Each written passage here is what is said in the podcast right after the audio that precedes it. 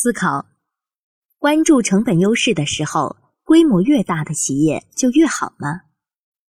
只有规模优势创造的经济护城河才是最长久的。但是，最关键的并不是企业的绝对规模，而是和竞争对手相比的相对规模。即使一家公司在绝对规模上不够大，但只要相对规模大于自己的竞争对手，一样能形成强大的经济护城河。固定成本占的比值越高，规模收益就越大。所以，全国性的物流公司、汽车制造商和商片的生产商很少，而房产中介、律师事务所和会计事务所却非常多的原因。一千名律师的律师事务所，比只有十个律师的律师事务所没有任何的成本优势。规模带来的成本优势范围三个层次：第一，配送网络的大规模优势，极难复制，超宽的经济护城河的源泉；一，联邦包裹和联邦快递的对比；二，达登餐厅公司为餐厅提供海鲜。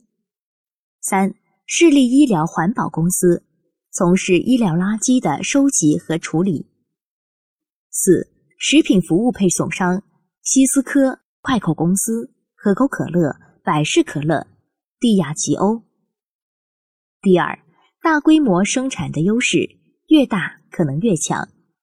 一、拥有装配线的工厂，例子埃克森美孚公司。二。通过扩大销售来分摊固定成本的角度看待规模效益。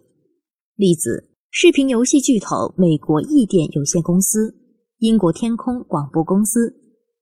第三，对利基市场的统治。利基市场，宽泛的讲，是指那些被市场中的统治者有绝对优势的企业忽略或者放弃的某些细分市场。利基是更窄的确定某些群体。这是一个小市场，并且它的需要没有被服务好。比如，专门做鼠标和键盘的罗技。罗技成立于1982年，是全球最著名的电脑周边设备供应商，特别是鼠标设备最为著名。电脑配件的利润对于电脑巨头们根本没有吸引力，而罗技专注地走在鼠标和键盘的专业化道路上。世界排名前二十的电脑厂商都是他的顾客，现在已经成为了全球最大的鼠标和键盘的生产供应商。还有专门做拉链和扣子的 YKK，YKK 是拉链行业的鼻祖，代表着行业标准，因为采用日本精确的工艺、原料和管理方法，YKK 的价格是其他牌子拉链的十倍左右。全球有数不清的服装产品，而拉链又往往是不可或缺的辅料。高端的品牌肯定会选择质量最好的拉链，所以目前 YKK 仍是拉链和纽扣行业最大的市场份额拥有者。华盛顿邮报在小城市拥有大量的有线电视网络，而这样的小城市只能维持一家公司的生存。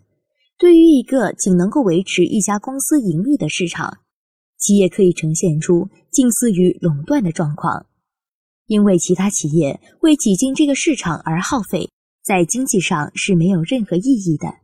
案例：高端工业崩的 Garco，超小规模的软件公司 Blackboard。选股箴言：宁愿做小池塘里的大鱼，也不要做大池塘里更大的鱼。重点在于相对规模，只要你的鱼卖的比所有人都要便宜，你就能赚到大钱，而且还可以卖点别的东西。经济规模能创造出更持久的竞争优势。好了，本期节目结束了，下期节目再会。如果还觉得不过瘾，可以加我的班主任饶胜老师微信：幺五零二六七三七五三四，聊理财。聊考研，聊兴趣，聊人生，聊梦想。